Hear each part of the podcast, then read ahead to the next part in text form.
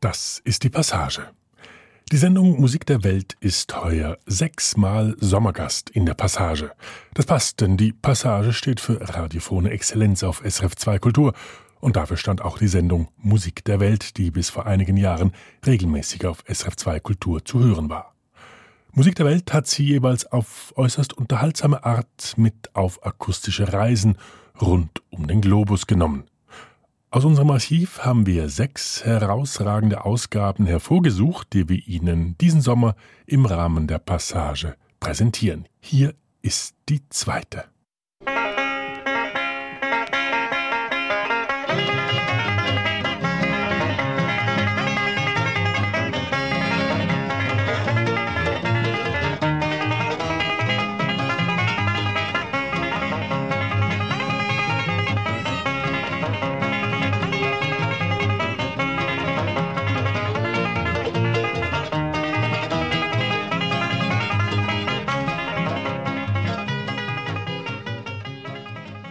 Da es in Bluegrass, Folk und in der Country-Musik, im Dixieland Jazz und am Broadway zu Hause ist, gilt das Banjo als uramerikanisches Instrument. Aber auch andere Kulturen haben das Instrument für sich entdeckt.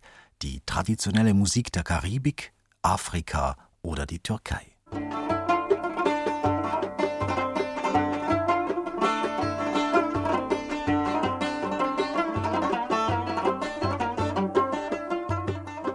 Trotz seiner mehr als 200-jährigen Geschichte hat es bis heute kaum an Popularität verloren.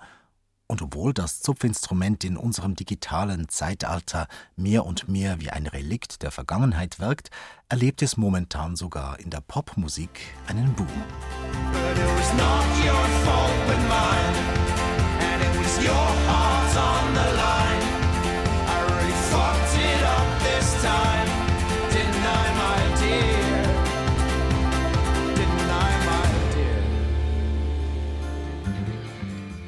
Odyssee des Banjos von den Anfängen bis in die Gegenwart in Musik der Welt auf SRF 2 Kultur. Eine Sendung von Christoph Wagner, am Mikrofon ist Michael Schwendimann.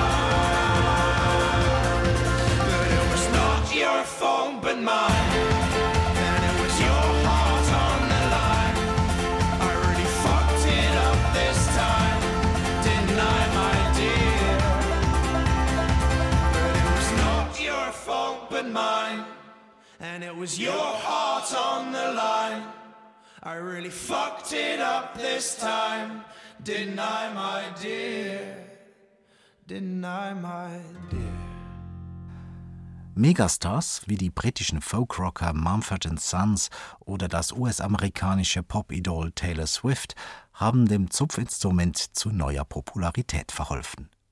Inzwischen ist es wieder cool, Banjo zu spielen. Das Instrument avanciert zu einem Symbol für Individualität und Unangepasstheit. Akustische Klänge gegen den computergesteuerten Mainstream. Die Popularität von Popgruppen wie Mumford Sons lässt die Verkaufszahlen nach oben schnellen. Laut Angaben der großen Hersteller hat sich die Nachfrage nach Banjos in den letzten Jahren nahezu verdoppelt. Dazu trugen Filmhits bei wie Oh Brother Where Art Thou oder Inside Louis Davis von den Coen Brothers, die Hillbilly und Folk und damit das Banjo wieder mehr Beachtung bescherten. Selbst ein Rockstar wie Bruce Springsteen ließ sich vom Back to the Roots Trend anstecken. Die Platte We Shall Overcome widmete er Pete Seeger, dem Pionier des politischen Lieds und passionierten Banjo-Spieler. Mit dieser Einspielung kehrte Springsteen zur akustischen Musik zurück und gleichsam zu den Wurzeln amerikanischer Volksmusik. One, two.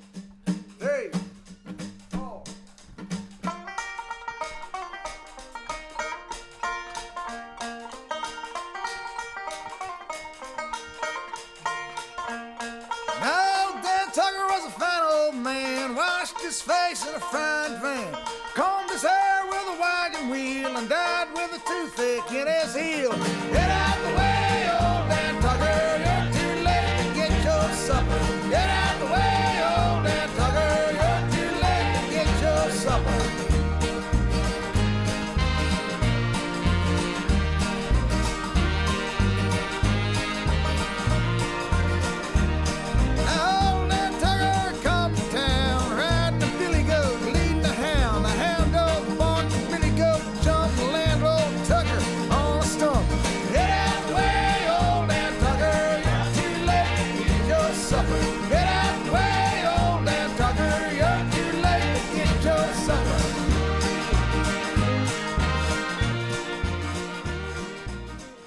Sich auf die Suche nach den Ursprüngen des Banjos macht, landet unweigerlich in Afrika.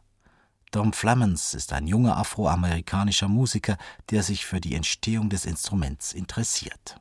The banjo itself is an instrument that is African derived. Das Banjo ist ein Instrument, das aus Afrika stammt.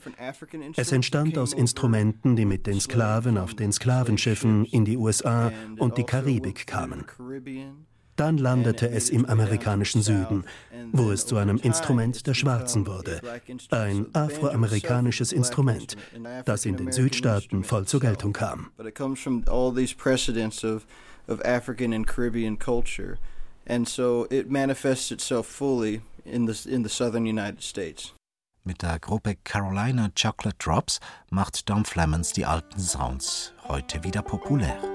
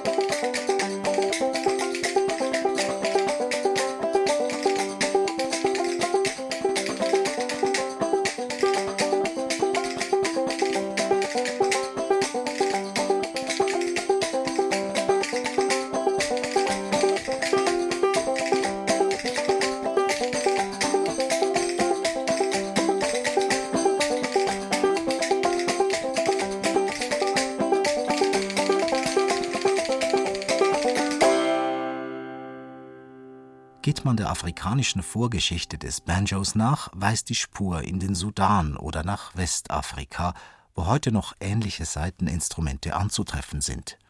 Ihr gemeinsames Merkmal ist, dass sie alle ein Fell als Resonanzdecke haben. Im Senegal und in Gambia ist ein Zupfinstrument namens Akonting in Gebrauch. Auch hier ist die Verwandtschaft mit den frühen Banjo-Modellen aus Amerika augenfällig, da es gleichfalls einen fellbespannten runden Korpus besitzt. Außerdem ähneln sich Klang- und Spieltechniken der beiden Instrumente. Daniel Jatta ist einer der Meisterspieler auf dem Akonting, dem westafrikanischen Vorfahren des Banjos. Well, this one is called Alinum, and Alinum, according to my father, is one of the four songs played with the Akonting, with the Jola people.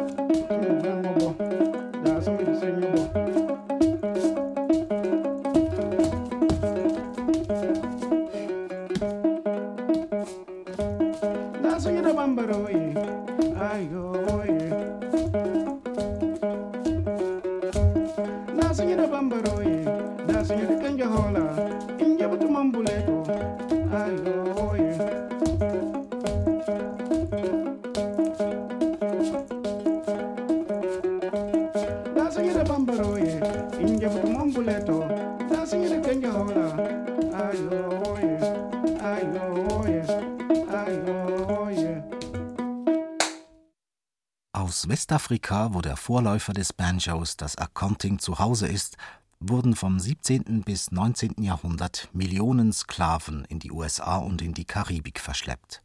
Vielleicht ist es deshalb kein Zufall, dass im 18. Jahrhundert auf den Baumwolle- und Zuckerrohrplantagen des amerikanischen Südens und der karibischen Inseln erste primitive Formen des Banjos aufkamen, die Banza, Bonyo oder Banyai genannt wurden. Das beliebteste Musikinstrument unter den Sklaven und fast das einzige, das in Gebrauch ist, heißt Bandor. Oder wie sie es aussprechen, Bancha. Es besteht aus einem hohlen Kürbis, an dem ein langer Hals angebracht ist. Die Saiten sind aus Katzendärmen und man spielt mit den Fingern darauf. Berichtet 1775 der englische Missionar Jonathan Butcher, als er aus Virginia nach Europa zurückkehrte. Im 19. Jahrhundert greifen Minstrel-Shows das Banjo auf. Diese Show- und Kabarettgruppen gehörten zu den frühesten Formen der öffentlichen Musikunterhaltung in den USA. Dabei machten sich Weiße mit geschwärzten Gesichtern über Afroamerikaner lustig, in derben parodistischen Szenen, Sketchen, Tänzen, Liedern und Musikstücken werden die vermeintlichen Absonderheiten der sogenannten Darkies in unverhohlen rassistischer Manier aufs Korn genommen. Augenrollende, fröhlich herumtollende Melonenesser, das ist das Zerrbild, das die Minstrel-Shows von den Afroamerikanern zeichnen. Und das Banjo ist ein wichtiger Bestandteil dieser Inszenierung. Es wird als Instrument afrikanischer Herkunft porträtiert, das den Auftritten der schwarz geschminkten Minstrels Glaubwürdigkeit verleihen soll – von den fünf Mitgliedern der Ethiopian Serenaders, die aus den USA und nicht aus Äthiopien stammen, spielen zwei das Zupfinstrument. Überall in der Stadt hängen Plakate. Sie kündigen für den 19. November 1847 in den Assembly Rooms in Baltimore, Alabama, ein Gastspiel der Ethiopian Serenaders an. Die berühmteste aller Minstrel-Truppen tritt dort eine Woche lang auf. Erst kürzlich hatte das Ensemble für Schlagzeilen gesorgt, als es auf einer Tournee durch England vor dem englischen Königspaar konzertierte. Berichtet Anfang November 1847 eine Lokalzeitung in Baltimore.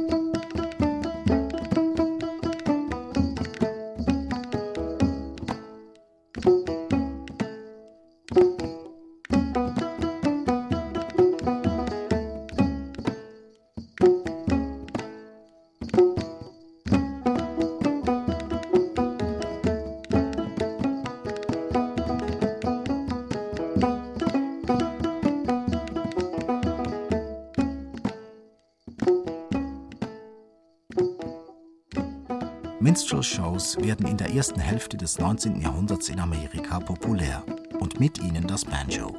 Selbst afroamerikanische Musiker treten nun als musikalische Spaßmacher auf und ziehen mit eigenen Gruppen durchs Land.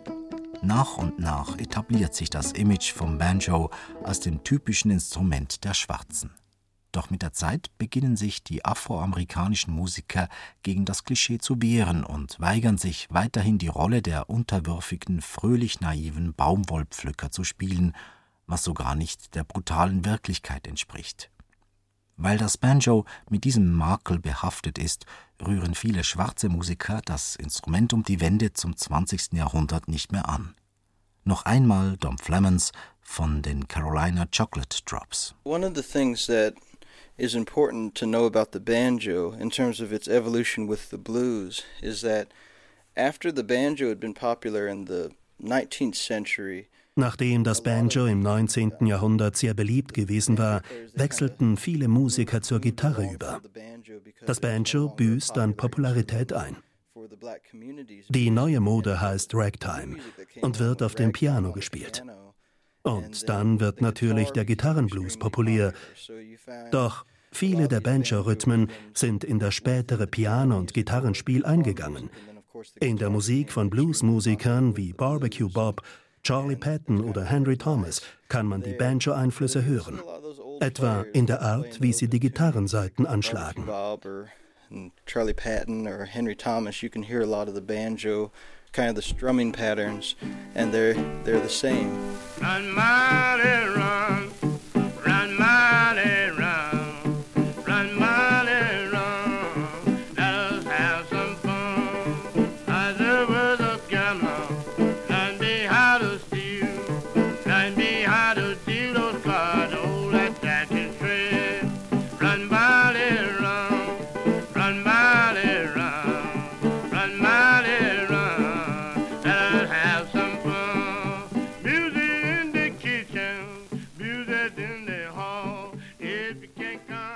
Man den Folk- und Bluesmusiker Martin Simpson zu Hause im nordenglischen Sheffield besucht, muss man acht geben, dass man nicht über Gitarren und Banjos stolpert. So vollgestopft ist sein Haus mit Musikinstrumenten.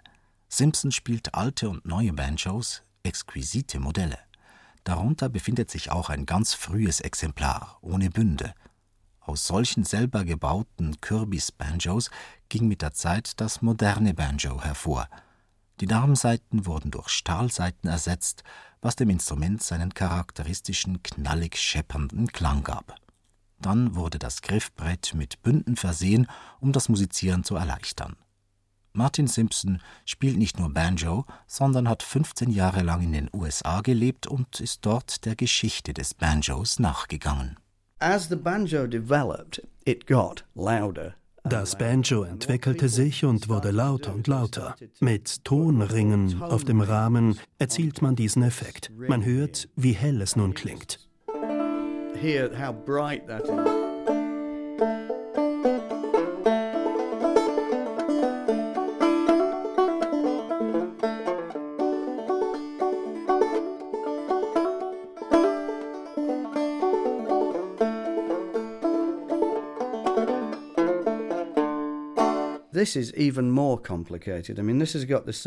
Hier ist noch ein anderes Instrument, das noch komplizierter gebaut ist.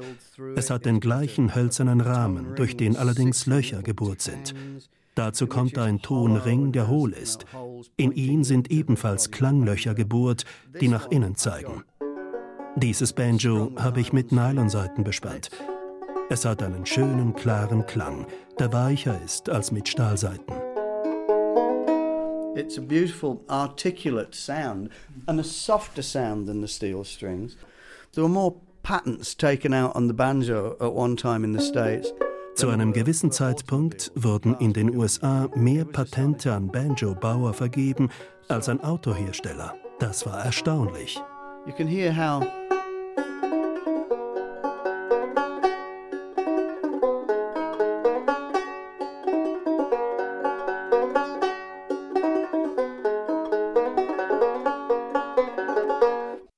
Musik der Welt auf SRF 2 Kultur.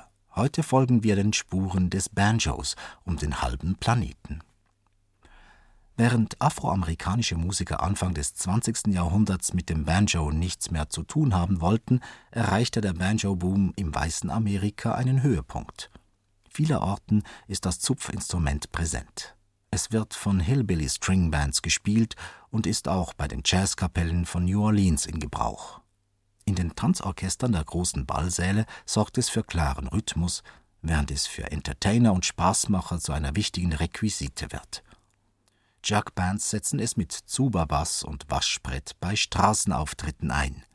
Mehr und mehr avanciert das Banjo zum All-American Instrument. Roscoe Holcomb war ein amerikanischer Hillbilly-Musiker, der im Folk Revival der 60er Jahre wieder entdeckt wurde und damals ein Comeback erlebte. Er war als atemberaubender Banjo-Spieler bekannt.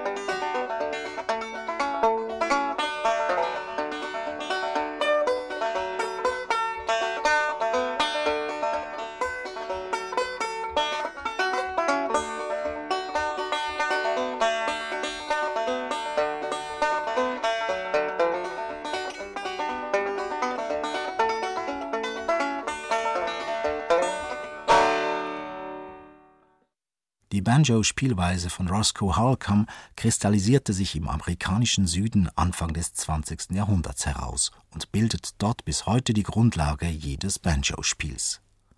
Folkmusikerin Susan Robinson, die zusammen mit ihrem Ehepartner Dana Robinson ein Konzertduo bildet, ist deswegen extra nach Asheville in North Carolina gezogen, um vor Ort bei älteren Musikern diese spezielle Zupftechnik zu erlernen. This is a five-string banjo and it has a, a drone. The top string is a drone and so that top string is, is always the same note that's played over and over again. Ich spiele ein fünfseitiges Banjo. Die oberste Seite ist eine Bordun-Seite. Immer wird dort dieselbe Note angeschlagen. Rhythmus und Melodie spielt man auf den vier anderen Seiten. Dieses Banjo hat einen runden Korpus, der mit einem Membran bespannt ist und einen langen Hals wie eine Gitarre. Wir spielen im Clawhammer-Stil der am besten auf einem Banjo ohne Rückwand klingt. Das heißt, der Korpus ist hinten offen. Der Clawhammer-Stil wird so genannt, weil man die Hand zum Spielen wie eine Klaue hält, die Finger gekrümmt, den Daumen gerade. Der Daumen schlägt die Bodunseite an, während die Hand beim Runterschlagen die restlichen Seiten zum Klingen bringt. And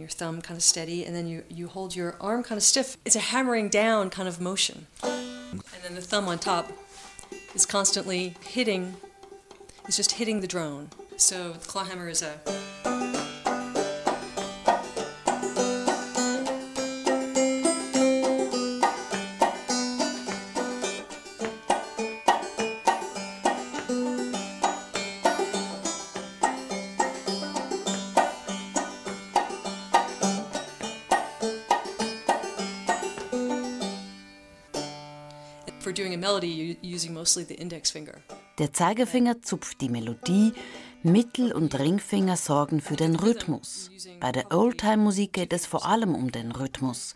Natürlich ist sie auch melodisch, aber der Rhythmus ist wichtiger. Der Groove ist die Hauptsache. Oldtime music is entirely about the groove, and um, it's it's melodic, but it's mostly rhythmic, and um, it's mostly about getting into the groove.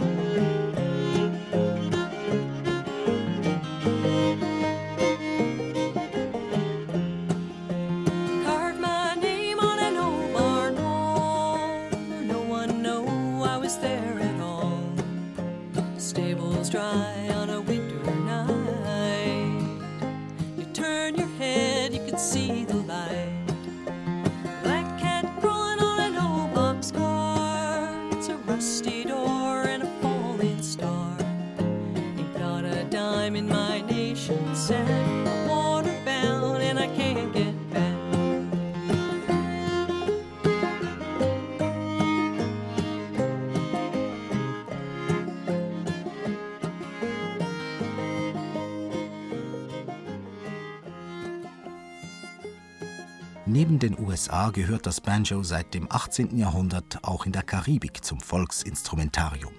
Dort bildet die Sklavenroute den Verbreitungsweg. Vier bis fünf Millionen Sklaven werden aus Afrika auf die Zuckerrohrplantagen der Karibik verschleppt. In manchen Ländern, wie etwa Haiti, machen Menschen afrikanischer Herkunft fast die gesamte Bevölkerung aus. Kein Zufall, dass das Banjo auch hier Wurzeln schlug, etwa in der traditionellen Tanzmusik Mento. Albert Mino ist mit seinen 77 Jahren ein Veteran des Stils und mit der Gruppe The Jolly Boys aktiv. In Jamaika ist der Mento-Stil die Mutter aller Musik. Mento gab es vor Ska und vor Reggae. Bob Marleys Mutter kannte Mento, auch seine Großmutter. Alle Jamaikaner, die über 60 Jahre alt sind, kennen Mento. Reggae ging aus Mento hervor, nur eine Stiländerung. Alle diese Stile entstammen dem Mento. No Mento. It's only a change of style.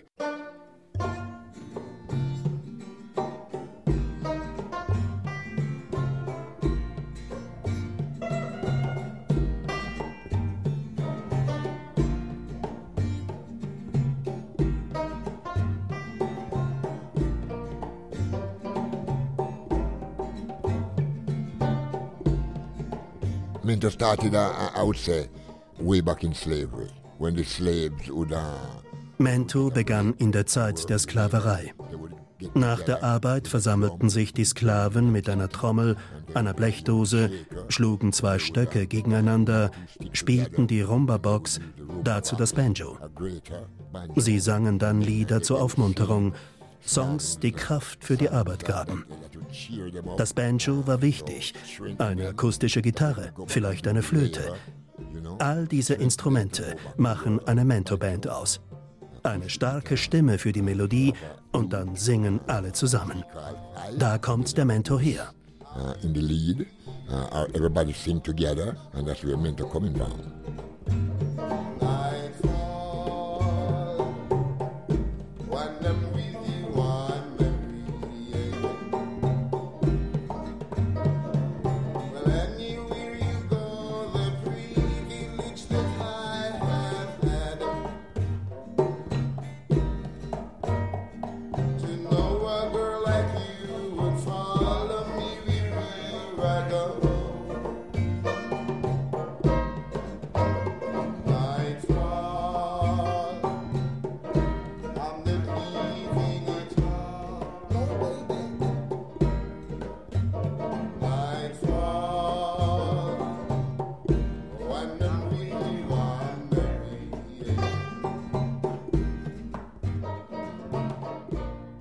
Ursprünglich ist der Mento ein ländlicher Volksmusikstil im jamaikanischen Hinterland daheim, wo er bei keinem Tanzfest fehlt.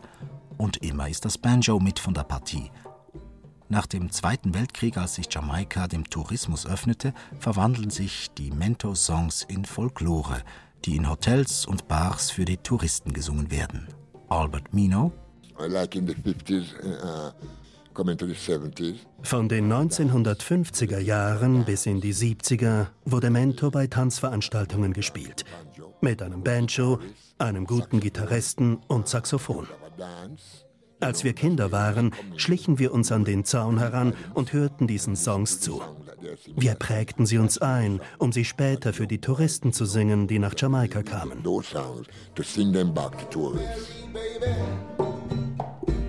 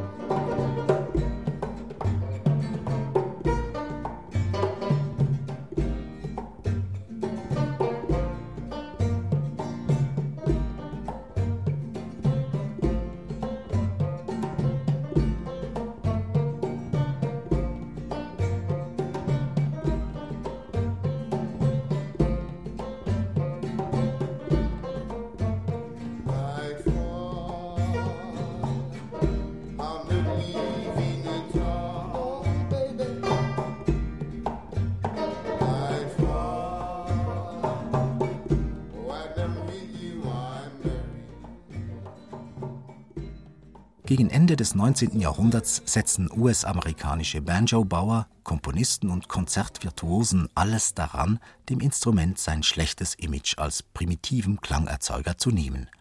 Durch Ausschmückungen mit Einlegearbeiten Ornamenten und Blattgoldbeschlägen entstehen immer prachtvollere und teurere Instrumente. Das Banjo soll salonfähig werden. In Music Halls, großen Hotels und Varieté-Theatern feiert das Banjo Triumphe.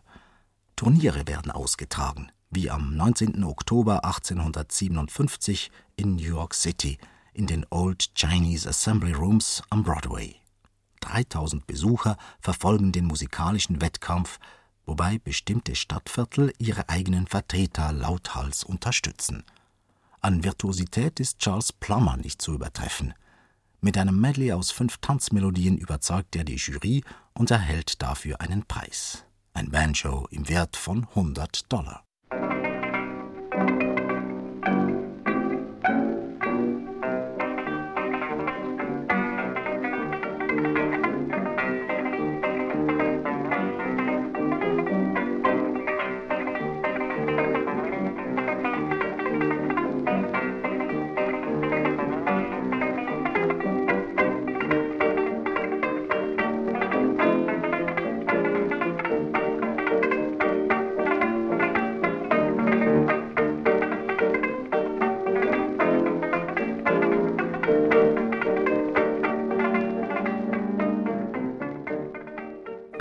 In der Unterhaltungsszene in Großbritannien, den USA und Australien ist der Südafrikaner Franco Piper, der als sogenannter Paganini des Banjos Riesenerfolge feiert. Ob im Palladium Theatre in London oder im King's Theatre in Edinburgh in Schottland. 1903 absolviert er ein wochenlanges Gastspiel in New York. Der englische Banjo-Forscher David Wade hat über Piper interessantes Material zusammengetragen. Eine Reihe von Musikern tourte durch die Music Halls mit charakteristischen Banjo-Stücken und Interpretationen von klassischer Musik. Franco Piper gehörte mit seinen rotierenden Banjos dazu. Ich besitze das Patent eines Banjo-Ständers, den er dafür entwickelt hatte. Das Instrument stand aufrecht und konnte in Drehung versetzt werden. Piper ließ mehrere Banjos kreisen, sprang zwischen ihnen herum und zupfte eine Note an jedem Instrument, was eine einfache Melodie ergab. Ein anderer Act seiner Bühnenshow war eine Jongliernummer mit mehreren Banjos, aus den 20er Jahren gibt es Zigarettenkarten, auf denen er mit mehreren Banjos in der Luft zu sehen ist.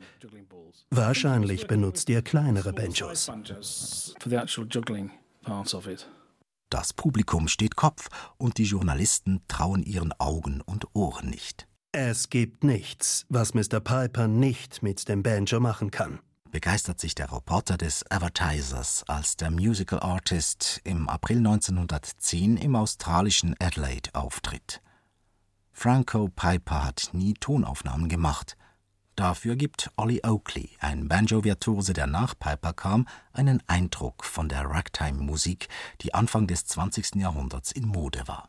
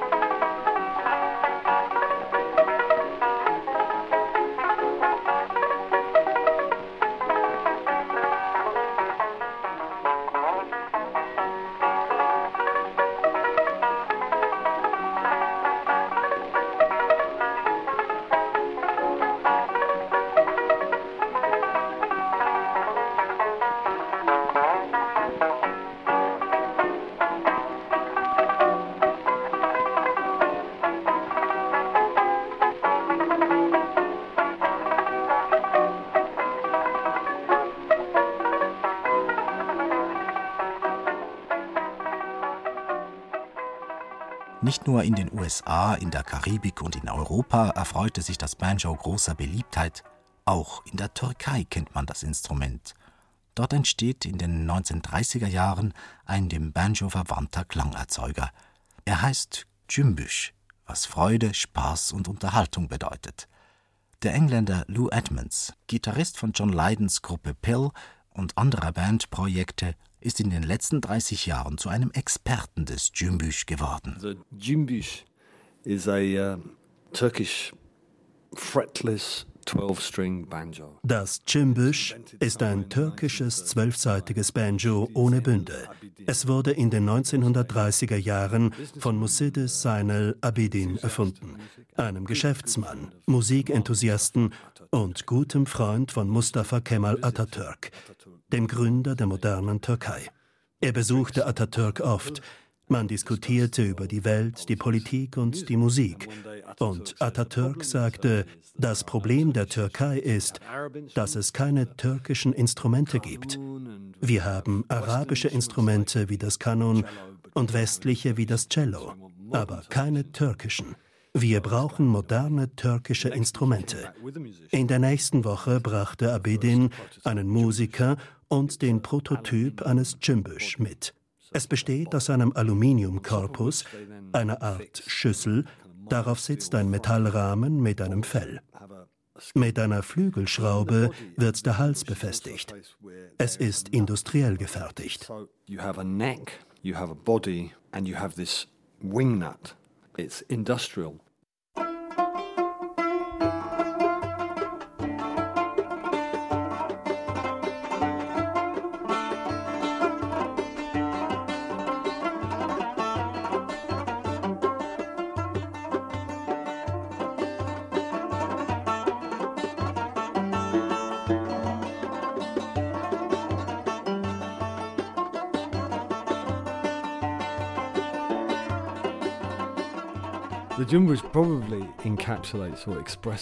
Das Cembüş drückt die grundsätzlichen Ziele der modernen türkischen Republik aus, mehr als jedes andere Musikinstrument. Atatürk wollte die Türkei zu einem säkularen, modernen, progressiven Staat machen und damit das Chaos der vorangegangenen 150 Jahre hinter sich lassen. Für ihn war die Türkei eine Brücke zwischen Ost und West the East and the West.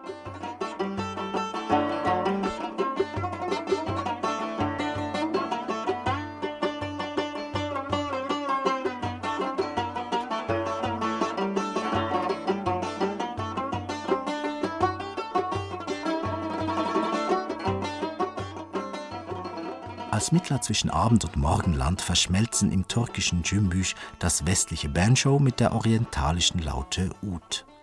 Industriell gefertigt wird das Cümbüş nach dem Baukastenprinzip aus drei Komponenten zusammengeschraubt: Korpus, Hals und Fell.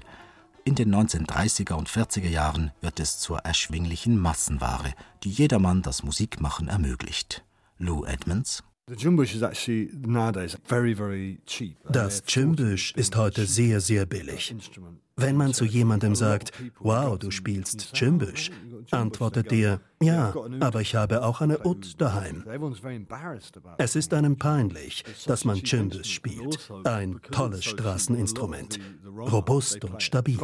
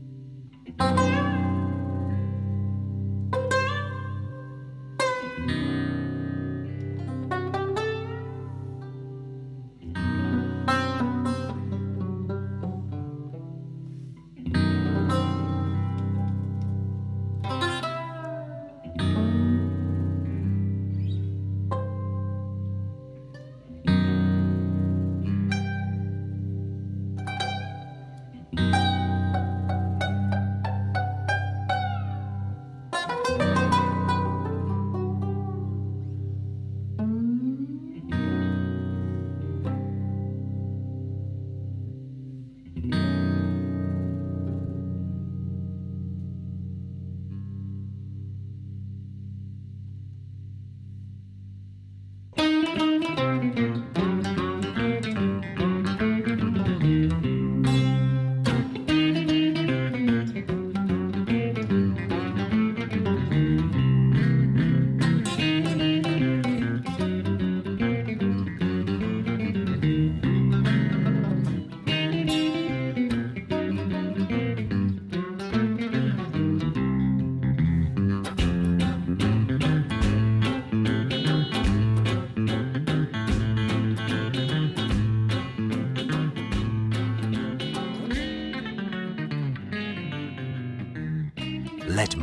Ein Stück moderner Welt-Fusion-Musik der Gruppe Les Triaboliques aus Großbritannien mit Lou Edmonds auf dem Cümbüş, einer Banjo-Variante aus der Türkei.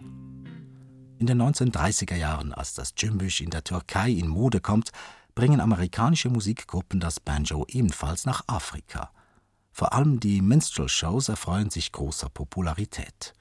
In Südafrika bilden sie Anfang des 20. Jahrhunderts die bei weitem beliebteste Form der Unterhaltung. In Missionsschulen beginnen schwarze Amateurgruppen, die amerikanischen Minstrel-Ensembles zu kopieren, was die Nachfrage an Banjos steigert. In Gemischtwarenläden stehen sie nun neben Mundharmonikas und Concertinas zum Verkauf. Die Begeisterung für das Banjo greift auf andere afrikanische Länder über, ob nigerianische Juju-Musik oder Highlife aus Ghana oder in Kenia oder dem Kongo, nirgends will man auf das Banjo verzichten.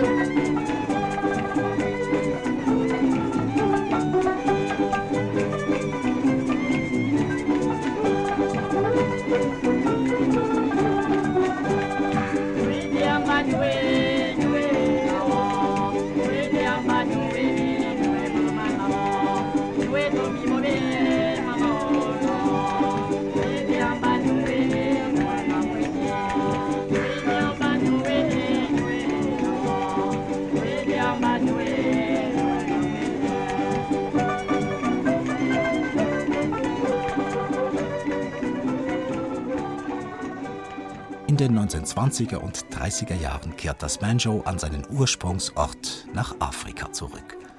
Damit schließt sich der Kreis. Allerdings kommt es nach dem Zweiten Weltkrieg in Afrika wieder aus der Mode, wird mehr und mehr von der Gitarre ersetzt. In den USA und Europa hält seine Popularität dagegen an. Der aktuelle Amerikaner-Trend und die Alternative Country-Strömung haben es erst letzthin wieder ins Zentrum des Interesses gerückt. Dazu kommen die sporadischen Folk-Revivals, die bis in die Popmusik ausstrahlen. Sie bescheren dem Instrument seit Ende der 1950er Jahre in regelmäßigen Abständen alle paar Jahre wieder einen Boom. Show Clenifty ist eine aktuelle schottische Folk-Rock-Band. Das Rückgrat ihres Celtic Fusion Rocks bildet das Banjo.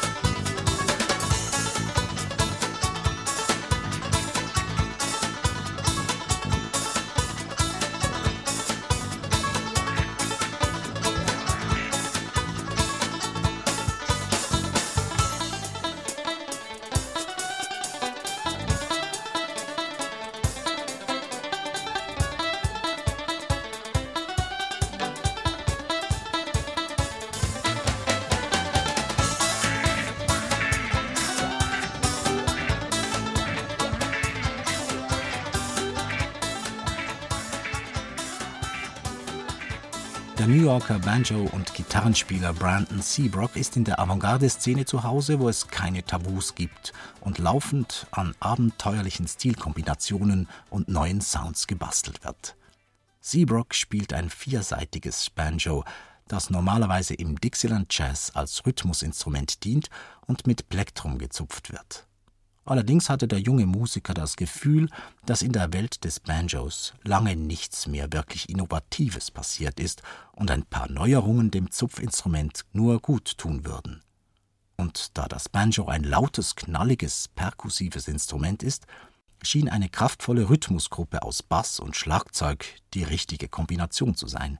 Indem Brandon Seabrook die traditionelle Tremolo-Spielweise auf ein anderes Geschwindigkeitslevel hebt, katapultiert er mit seinem Speedcore Jazz Punk Trio Power Plant das Banjo in neue Umlaufbahnen. Lamborghini Helicopter heißt das Stück.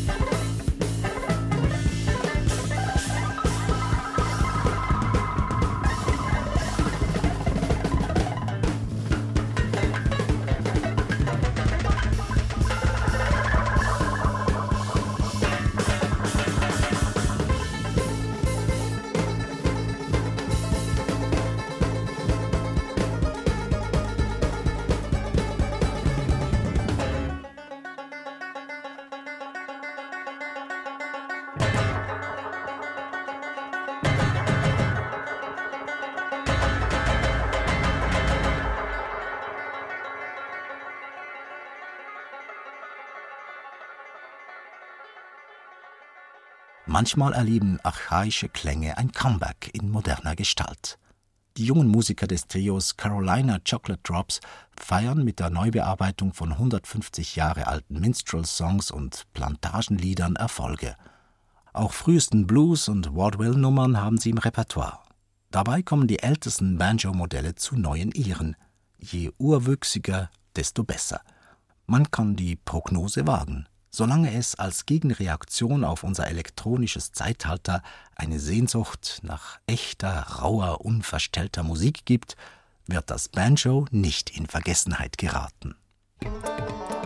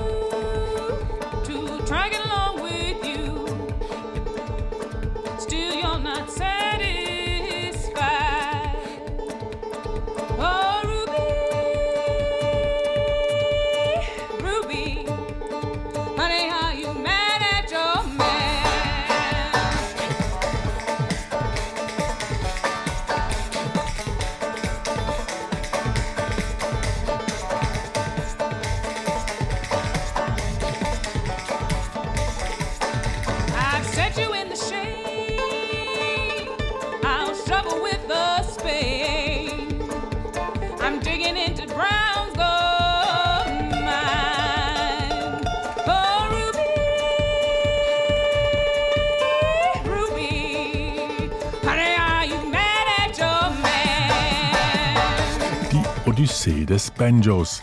Christoph Wagner hat sie für Sie nachgezeichnet. Am Mikrofon war Michael Schwendimann.